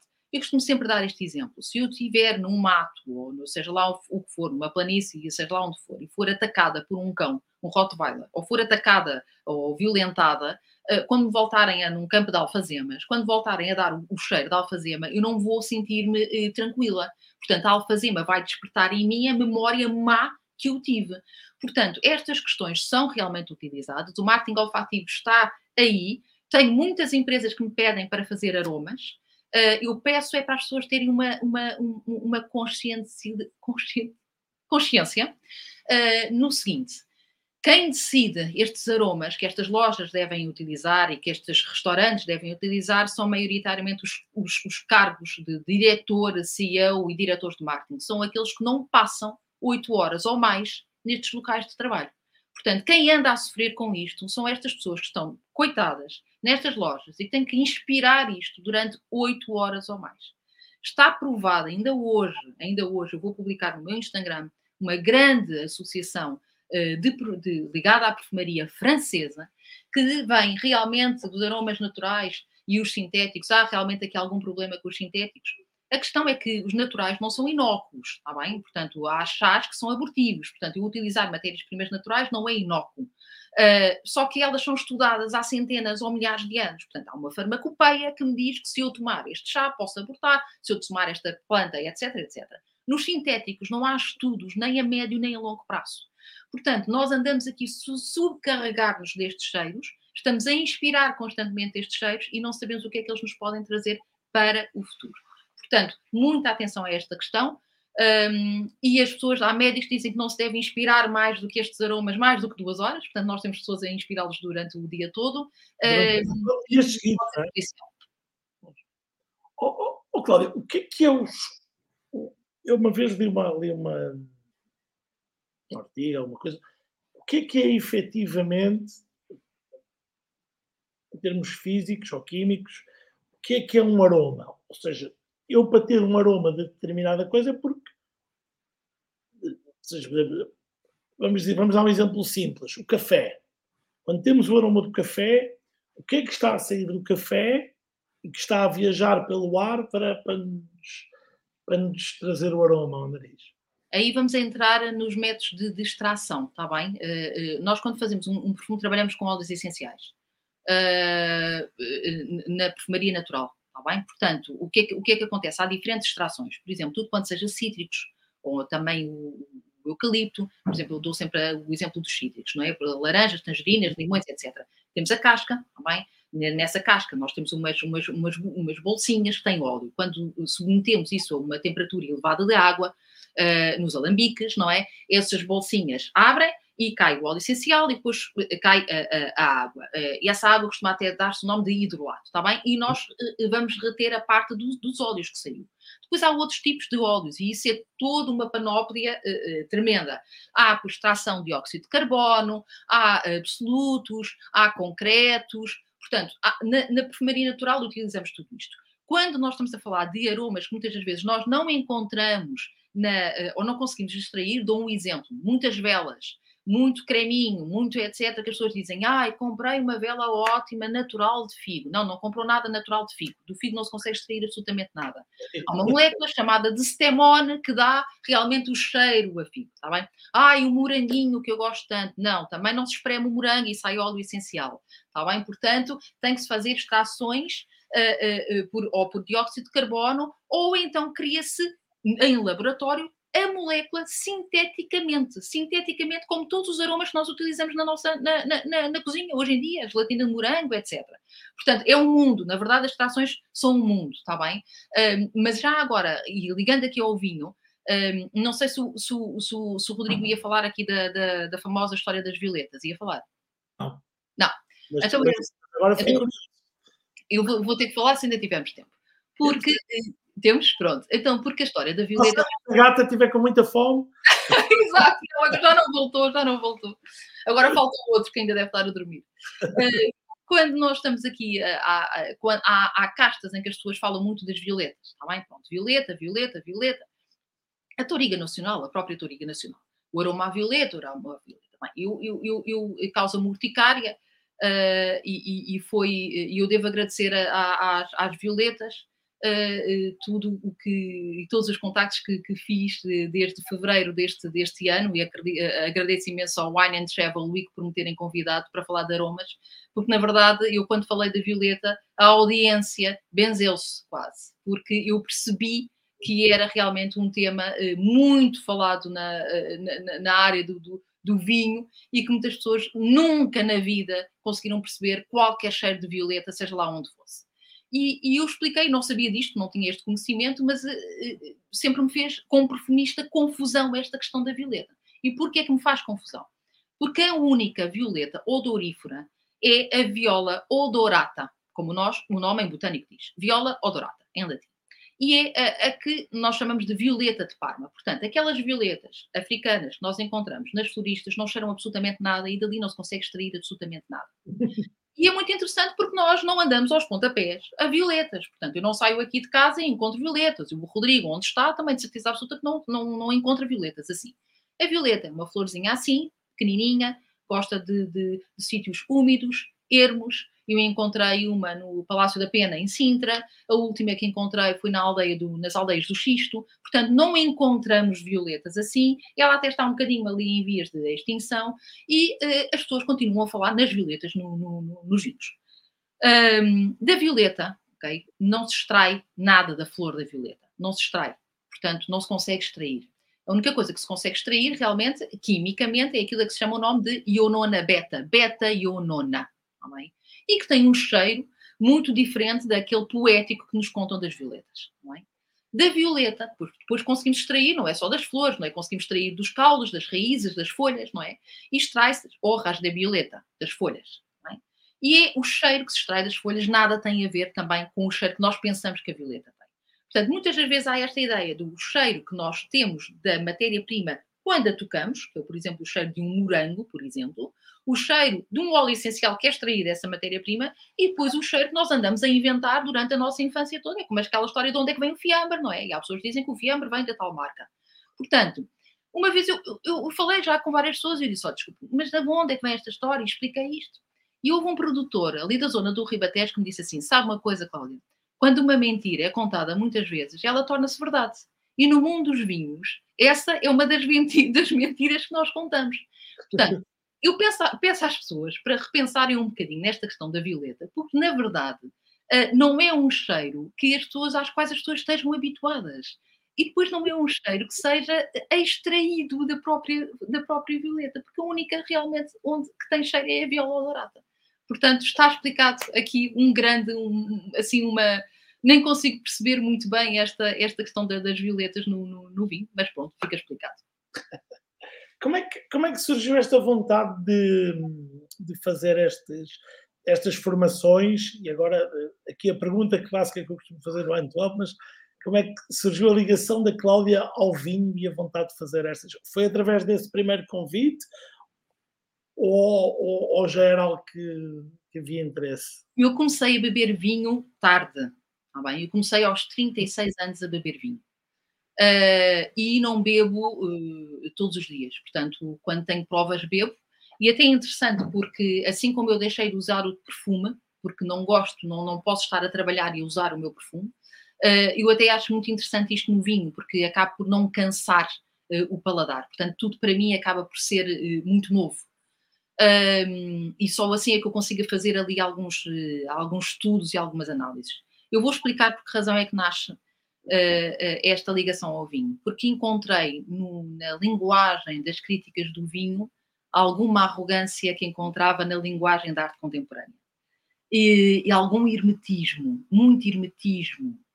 E eu sempre dizia aos alunos, numa exposição de arte contemporânea, não devemos afastar o consumidor, não devemos desafastar o visitante, devemos aproximá-lo. E eu penso que muitas das vezes no vinho tornamos a coisa tão, mas tão elevada, e eu relembro sempre que os maiores consumidores de vinho são bêbados, são os bêbados, e que não têm assim comportamentos tão elegantes. Portanto, mas nós levamos sempre o vinho a algo tão elevado, de certa forma até tão elitista, que muitas das vezes afastamos estas pessoas.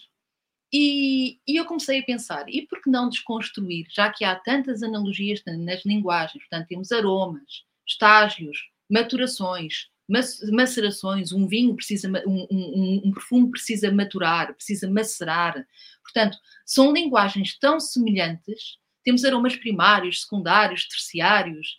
Uh, por que razão não, não fazer esta uma formação em que vá desconstruir e que vá dar a cheirar às pessoas matérias-primas, para já, riquíssimas matérias-primas, que há pessoas que não vão voltar a cheirar aquelas matérias-primas que eu dou a cheirar. Uh, e uh, que são únicas e que muitas até já não estão assim tão permitidas no mundo da, da, da perfumaria.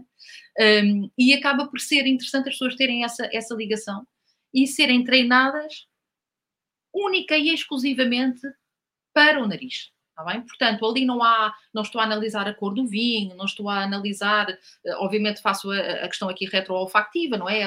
Porque obviamente muda tudo, não é? Mas, mas é interessante ver estas pessoas a descobrirem os aromas dos vinhos sem estes rótulos, está bem? Sem esta, o tostado apimentado, o floral, não sei das quantas, até porque eu não consigo perceber muito bem porque, há que, é, porque que há esta necessidade tão importante, tão, tão, tão sei lá, tão necessária de descrever um vinho por, por aromas. Muitas das vezes ele pode ser descrito por, por experiências. Eu tenho tido pessoas dos Estados Unidos e do Canadá dizem que vão fazer provas no Douro e depois vão fazer as provas no meu ateliê em Lisboa.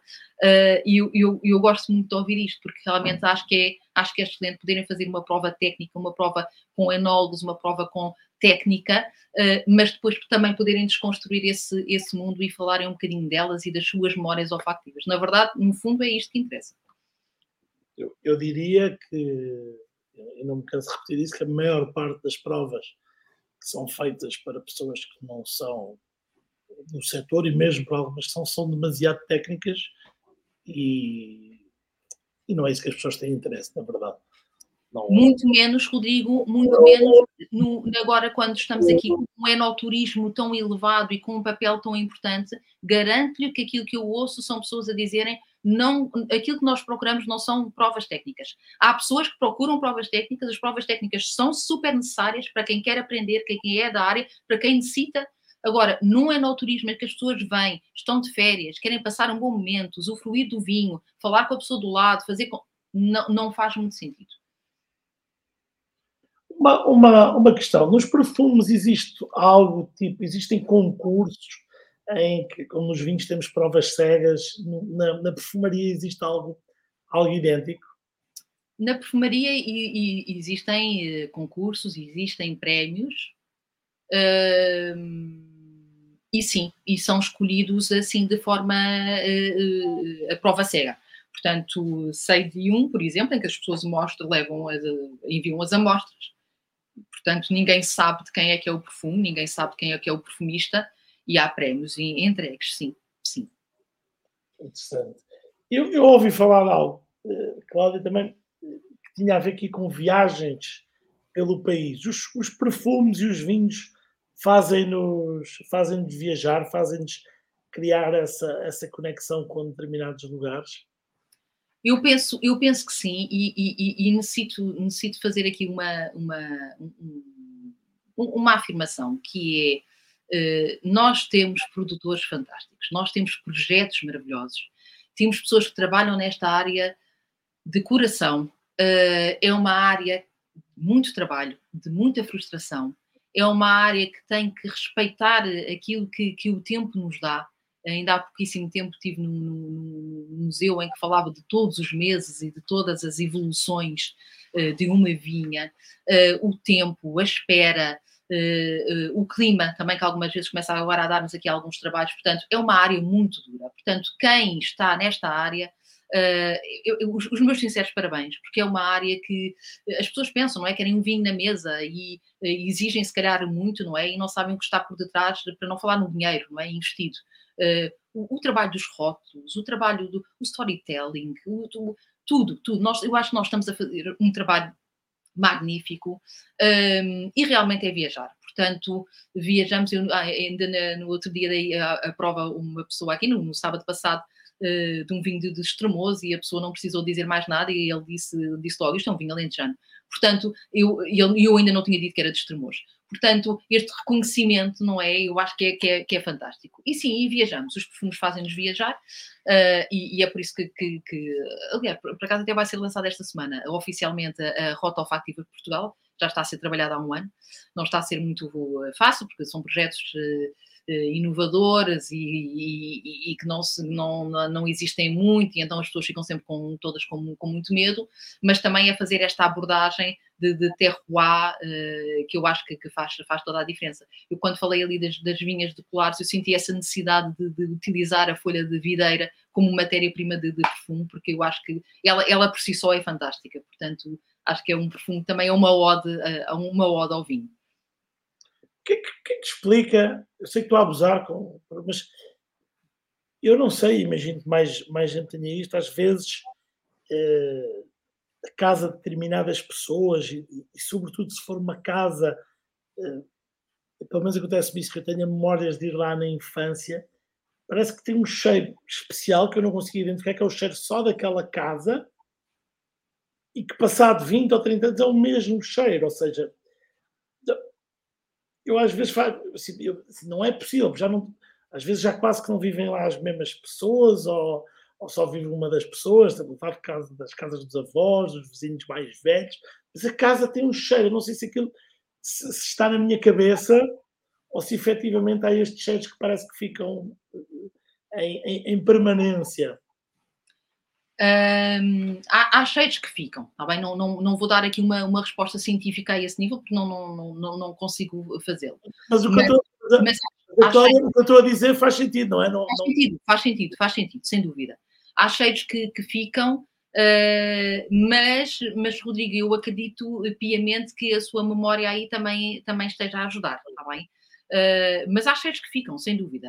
Uh, é algo bastante pessoal, se calhar não devia estar a, a, contar aqui, mas há pouco tempo abri uma, uma, uma gaveta uh, e, e, que ainda tem roupa da minha mãe, e a minha mãe já faleceu há 5 anos, e, e, cheirava, era, era todo o universo da minha mãe. Portanto, uh, foram, são roupas que não foram lavadas, portanto, não foram lavadas posteriormente, portanto, ainda guardam os perfumes que ela utilizava e deve ser aquel, aquela mistura também não é? Eh, com um saquinho que ela também utilizava ali para, para algumas roupas, que, que faz toda aquela magia. Portanto, automaticamente, quando eu abro a, a, aquela gaveta, vem, vem esse cheiro dela. Portanto, a, a, memória aí também pode ajudar, mas, mas estamos a falar de 5 anos, portanto, já podia ter desaparecido, já podia ter evaporado tudo, não é? Mas, mas não ficou. E há casas, realmente, as casas antigas são as paredes. Porquê que as paredes, porquê que as pessoas, quando vão para uma, compram uma nova casa, ou, ou e entram numa nova casa e a casa não é nova, não é? É de outra pessoa, a primeira coisa que as pessoas fazem é lavar paredes, pintar paredes, não é? Porque parece que o cheiro entranhou na parede. Um, e isto é interessante, porque acredito que sim, acredito que, que guardem, guardem memórias. Eu tive, eu tive a, a, experiência, a minha filha andou na mesma escola que eu, que eu andei. É uma escola já antiga, no edifício antigo, e eu, em algumas zonas da escola, senti exatamente os mesmos cheiros. Vivi como se estivesse lá. Eu não sei se havia uma componente grande emocional, mas efetivamente eu senti os mesmos cheiros e certamente quando eu passei na cozinha as cozinheiras não, não são as mesmas. Eh, as matérias-primas provavelmente também já não são as mesmas, mas eu senti os mesmos os mesmos, os mesmos aromas, noutras salas senti os mesmos aromas. Uh, e, e, e, acho isso muito curioso e acontece-me isso várias vezes e também me acontece estar num local que nunca fui e sentir um aroma que eu tento identificar de onde é que aquilo é, porque aquele aroma sim é-me familiar. Uh, não, não o local, mas o, o aroma. Agora, uma, uma pergunta mais: já se surpreendeu mais com um vinho do que com um perfume? Sim, sem dúvida. Sim, sem dúvida, até porque os perfumes andam, andam todos. Eu, eu, eu, eu, vou confessar aqui uma coisa, que algumas vezes me fazia confusão quando eu trabalhava com artistas, que era, eh, havia muitos artistas que não, que não, iam, não visitavam instituições. Eh, e eu pensava, ai, mas que egoísmo. Eu pensei, chegava a dizer isto, ai, mas que egoísmo, quer dizer, só pensa no trabalho dele, mas nem, não está interessado em saber o que é que as outras pessoas fazem. E, e eu arrependo-me tanto de pensar assim naquela altura, porque, porque eu entendo perfeitamente. Uh, algumas vezes a pessoa não gosta de se contaminar, contaminar no bom sentido, não é? Uh, se contaminar com o que os outros estão a criar. Eh, tem uma linha dela, portanto gosta de estar ali, depois até pode ficar com dúvidas, devo lançar, não devo, devo ir por este caminho, uh, mas obviamente eu continuo a entrar em uma ou outra loja e, e, e cheirar. E, e, são desilusões atrás de desilusões, até porque há perfumes, uh, há uma grande. Agora, que se existe, que são as notas de topo, que são as notas que duram mais ou menos 5 minutos, são aquelas que nós sentimos logo num perfume, uh, são logo, são fortíssimas, e a pessoa quase que é levada naquela, ah, isto cheira mesmo muito bem. A pessoa esquece depois, é deixar o perfume a, a mainar, não é? E o perfume parar, e o perfume entranhar na pele. E então as notas depois de coração, que são aquelas que dão estrutura, e as notas de fundo, que são aquelas que dão persistência, depois tornam-se terríveis, não são, não são agradáveis. Portanto, eu digo sempre às pessoas, não comprem um perfume uh, com no impulso, tá bem? Não, não, não comprem, porque os perfumes hoje em dia estão muito trabalhados, como são, trabalham maioritariamente com sintéticos, são notas muito, uh, muito fortes, muito, muito de terpenos, quase que eu costumo dizer, sabe? É, para, para criar aquele impacto, mas depois ou desaparecem num instante, ou depois morrem, ou depois a continuidade da história do perfume não é assim tão bonita. E eu já provei vinhos maravilhosos. Aliás, eu já provei vinhos que são autênticos buquês em termos de cheiro. Portanto, eu fico. Eh, eu olho para aquilo e eu digo mesmo: isto é incrível. Eu faço uma experiência muito engraçada. Há pessoas simpaticíssimas nestas formações que eu dou que dizem: Cláudia, precisa de ajuda, porque aquilo começa às quatro, são duas horas e meia, as pessoas só saem lá às oito, nove horas da noite, está bem? Portanto, estamos a ver o tempo que aquilo dura. E as pessoas depois dizem: Cláudia, precisa de ajuda. Eu não vou dizer às pessoas para me ajudarem a limpar os copos, como é óbvio, né? estão na minha casa, sou eu que o faço. Mas é muito interessante que algumas vezes não tenho tempo para, para arrumar aquilo, já é muito tarde, quero voltar para casa e deixo aquilo uma noite, deixo assim uma noite, não é? No dia seguinte, ou volto no dia seguinte, ou dois dias depois, quando é um fim de semana. Eu, quando entro, aquilo é uma coisa fantástica. Porque os aromas libertaram-se, porque os, aromas ficaram ali, ali naquele espaço e é um autêntico perfume. Portanto, eu o faço sempre com um vinho branco, um vinho rosa e um vinho tinto e, e, e aquilo são, são, são, é um autêntico perfume. Portanto, uh, sim, sim, sem dúvida, já, já, já fiquei muito, muito agradada com, com, com, com mais vinhos do que, do que perfumes. Oh, Cláudia, como é, que, como é que podemos encontrar nas redes sociais? Como é que as pessoas podem encontrar como se inscrever na, nessas, nessas provas? Ah, eu vou dizer, mas só queria dizer aqui uma coisa. Aquilo que eu faço, Rodrigo, é, é por exemplo, em França, já, já é feito há muitos anos. Bem? Portanto, tem, a França tem não sei quantos perfumistas por metro quadrado, como, como, como devemos saber. É? Portanto, é a capital do perfume, como eu costumo dizer. Uh, em Portugal não é assim tanto trabalhado, porque obviamente não, não, não, não há assim tantos perfumistas. Uh, e obviamente eu faço uma abordagem diferente. Mas é muito normal no, no, em França, o mundo dos vinhos está interli, inter, eh, intimamente ligado ao mundo dos perfumistas, faz todo o sentido. Aliás, a gastronomia está intimamente ligada ao mundo dos perfumistas também, perfumistas a trabalhar com chefes, enólogos a trabalhar com perfumistas, portanto, é, é sempre uma, uma mais-valia. Eu aqui algumas vezes tenho tido convites de, de, de, de produtoras e, e, e, aos quais agradeço e, e, digo sempre que sim, gosto sempre destas, destas parcerias, mas é aquilo que eu digo, é algo que não, vamos lá ver, lá fora não é inovador, em França não é inovador. Ora, encontro-me nas redes, estou como The Fragrant Lady, está bem? Estou no Instagram, estou no LinkedIn como tal de Camacho, estou no Facebook novamente como The Fragrant Lady, e eu vou sempre anunciando um, não vou dizer que faço uh, sempre, por acaso estes meses tenho feito com. Fiz em setembro e fiz agora em outubro e vou fazer mais uma data em novembro. E depois, como vamos aqui aproximar-nos do Natal e é sempre um mês de, de, de, de uh, confraternização, vou abrir para grupos, está bem? Para mínimo de seis. Portanto, se alguém quiser ir com colegas, com amigos, com familiares, é só me enviar mensagem e, e, e abrimos o, o, o exatamente, exatamente. Mas onde é que é o ateliê? Ah, peço desculpa, uh, Alcântara. Ok, boa. Com uma vista fantástica para, para a ponte. Boa, boa. Ó oh, Cláudia, para, para terminar, eu normalmente uh, faço perguntas fora do vinho, mas hoje tomei a liberdade de fazer algumas perguntas dentro do vinho, porque há alguém que, que vem de outro, de outro universo, mas são sempre duas ou três perguntas mais mais, mais divertidas. E eu queria perguntar se usar sempre o mesmo perfume é como beber todos os dias o mesmo vinho?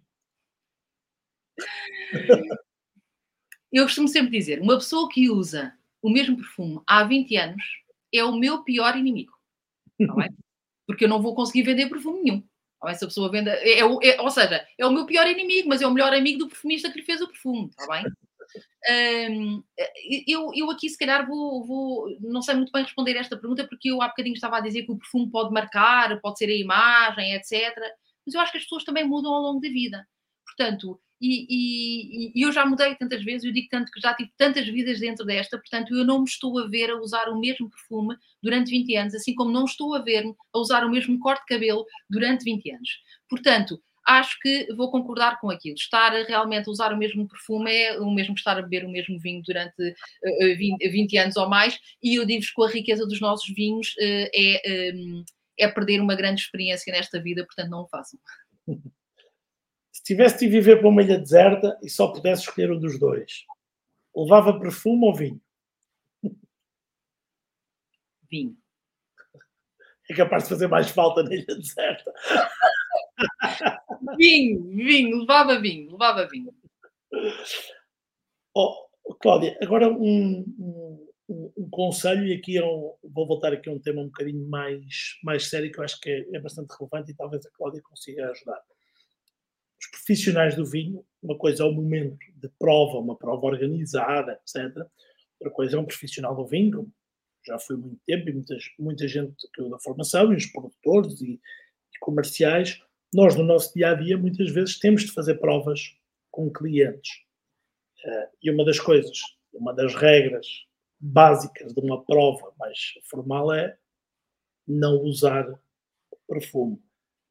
O que é que, o que, é que recomenda? Porque ou somos aquela pessoa que não usa perfume no dia a dia, ou temos que encontrar aqui um, se calhar um equilíbrio, não é? Um, algo muito suave que não vá no fundo, influenciar sabendo que nós entramos num restaurante só e temos milhões de aromas, não sei se é, mas, mas já que nós somos o profissional do vinho, não é? Temos que nós, pelo menos, tentar eh, cumprir. Consegue-nos ajudar, Cláudia? eu gostei dessa gargalhada.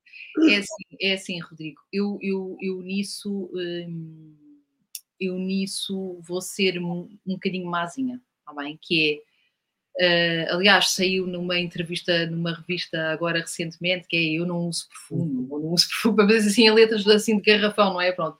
E até houve pessoas que me disseram, eu fiquei um bocadinho assustada com aquilo, dizendo, tu andas aí na rua a, a cheirar. Mas, mas as coisas têm, têm que ser mesmo vistas desta forma. Uh, uh, quando as pessoas estão a lidar, e, e, tanto falo eu na área dos perfumes, como as pessoas estão no, nos vinhos, em provas, não, não podem realmente usar, usar perfume, está bem? Uh, aliás, as pessoas estão sempre a falar de perfumes e uma vez tive uma pessoa numa destas formações que disse, Cláudia, eu vim aqui à sua prova uh, porque quis conhecer, já me tinham falado disto, queria ver, não sei o quê, mas e as pessoas que não gostam de, de, perfume, não gostam de usar perfume? É que parece que são colocadas um bocadinho de parte e eu achei aquilo assim um bocadinho engraçado da parte do rapaz. Rapaz, homem. Portanto, eu, uh, eu não consigo, está bem. Um, e há outra, há outra questão que é o seguinte, até é triste, porque eu sempre fui uma apreciadora de perfumes mas até mesmo quando uso, imagino, para sair à noite e no dia seguinte eu tenho que ir trabalhar para o ateliê e trabalhar em formas, isso vai influenciar, mesmo que eu, eu tome bem à noite, depois tomo bem de manhã, vai me influenciar. E nós já estamos tão expostos a cheiros neste momento, tal de falarmos há bocadinho do marketing olfativo, que realmente tudo acaba por, por eh, de, danificar, ok? Danificar aqui uma percepção.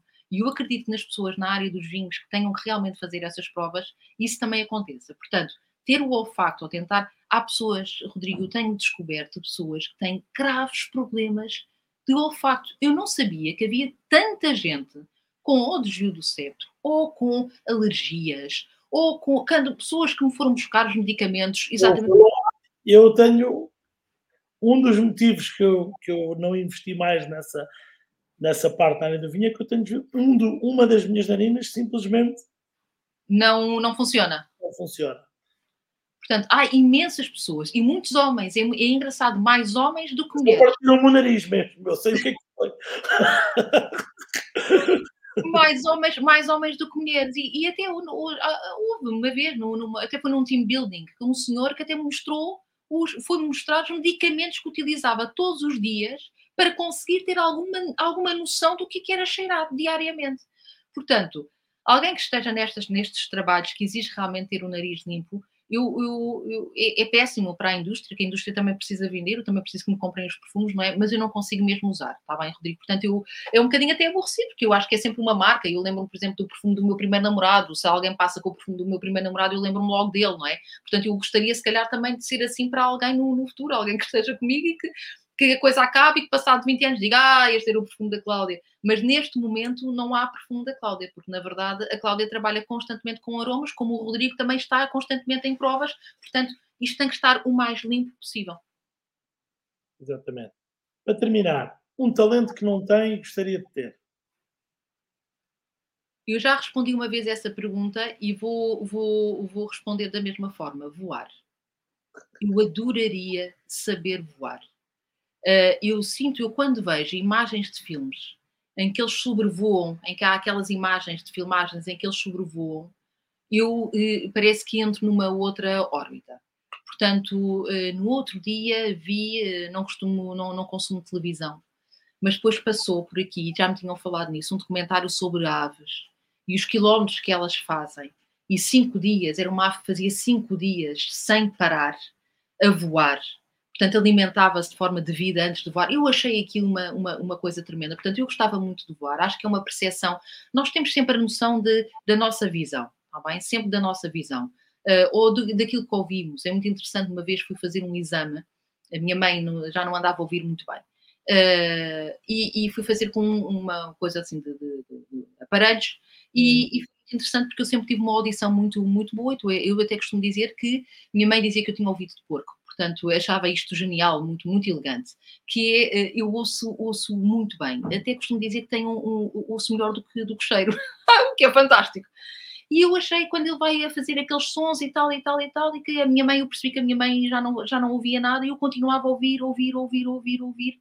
E a pessoa, depois de, que fez o exame, disse assim: Ai, a senhora ouve muito bem. Eu era assim: Pois, eu já, já, já me tinham dito isto do ouvido e tal. E ela assim: Devo então perceber-se de outros universos. E ela, quando me falou naquilo, era assim, realmente, porque há outros universos, não é? o, o, o, som debaixo do mar, ao qual nós não temos acesso, não é? O, o, som da selva, também não estou na selva, também não tenho acesso. Portanto, há toda uma vida para além daquela que é a nossa. E nós, algumas vezes, estamos muito centrados nisto que vivemos e que vemos e que temos conhecimento. Portanto, voar, para mim, seria realmente uma experiência maravilhosa. Muito bom. Oh, Cláudia, esqueci-me de uma pergunta que tinha para fazer. Existe em em termos de nariz, algo como seja o equivalente ao ouvido absoluto? O que é o ouvido absoluto? O ouvido absoluto são aquelas pessoas que conseguem ouvir uma nota e, e têm um ouvido especial, como tinham alguns, tem alguns compositores que conseguem okay. reproduzir uma coisa que ouviram e imediatamente conseguem. Conseguem. É algo assim, pronto, é alguém que tem uma capacidade.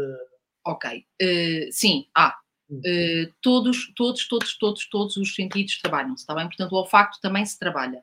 Uh, uh, era aquilo que eu estava a dizer há bocadinho. Eu até penso que tenho um melhor ouvido do que um melhor nariz. mas a questão aqui é mnemónica, está bem, Rodrigo? Portanto, muitas das vezes as pessoas podem ter um excelente nariz. A minha mãe tinha um excelente nariz, ela percebia aromas 30 segundos antes de mim mesmo, mesmo, mesmo no último, no dia antes de morrer, ela percepcionou olfactivamente uma coisa primeiro do que eu.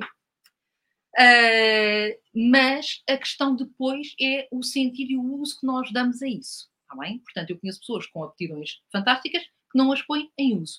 E no caso de um perfuminista, melhor se calhar do que um excelente olfato, então vamos ao nariz absoluto, como o Rodrigo disse, é melhor ter um, um, um nariz mnemónico, um nariz que quando eu volto a cheirar já a reconheço. E que o cérebro, ao reconhecer esse cheiro, já vai criar a junção e os acordes do que é que poderá ser uma pimenta rosa com cedro, ou uma pimenta rosa com uma canela, uma pimenta rosa com açafrão.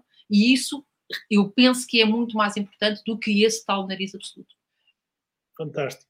Cláudia, muito obrigado. Eu tinha aqui muito mais perguntas, mas temos que dar de comer aos gatos. já comeram, já comeram. E, e temos que deixar aqui os nossos, os, os nossos convidados eh, irem, dormir, irem dormir. Cláudia, obrigadíssimo, aprendi imenso. Espero em breve, eu nunca fiz a, a, a prova da, da Cláudia, mas comecei realmente a ouvir falar e ver um artigo, alguém, alguém a, a, a, partilhar, gente do mundo do vinho, e fiquei, fiquei extremamente curioso, portanto espero em breve fazer uma visita obrigadíssimo. Obrigado a todos que ouviram. Obrigado à Mailboxes Campo de. Só aqui um pequeno aviso. Na próxima semana vamos ter um workshop de marketing digital. Quem se quiser inscrever, ainda há duas ou três vagas. Inscrevam-se, vai ser terça e quinta, são das 7, e, 7 às 9 e meia, algo assim. Não se tem enganado, mas no site do N12 está certo. e muito obrigado a todos e uma boa, boa semana. Obrigado, Obrigada, obrigada igualmente. Adeus. Adeus.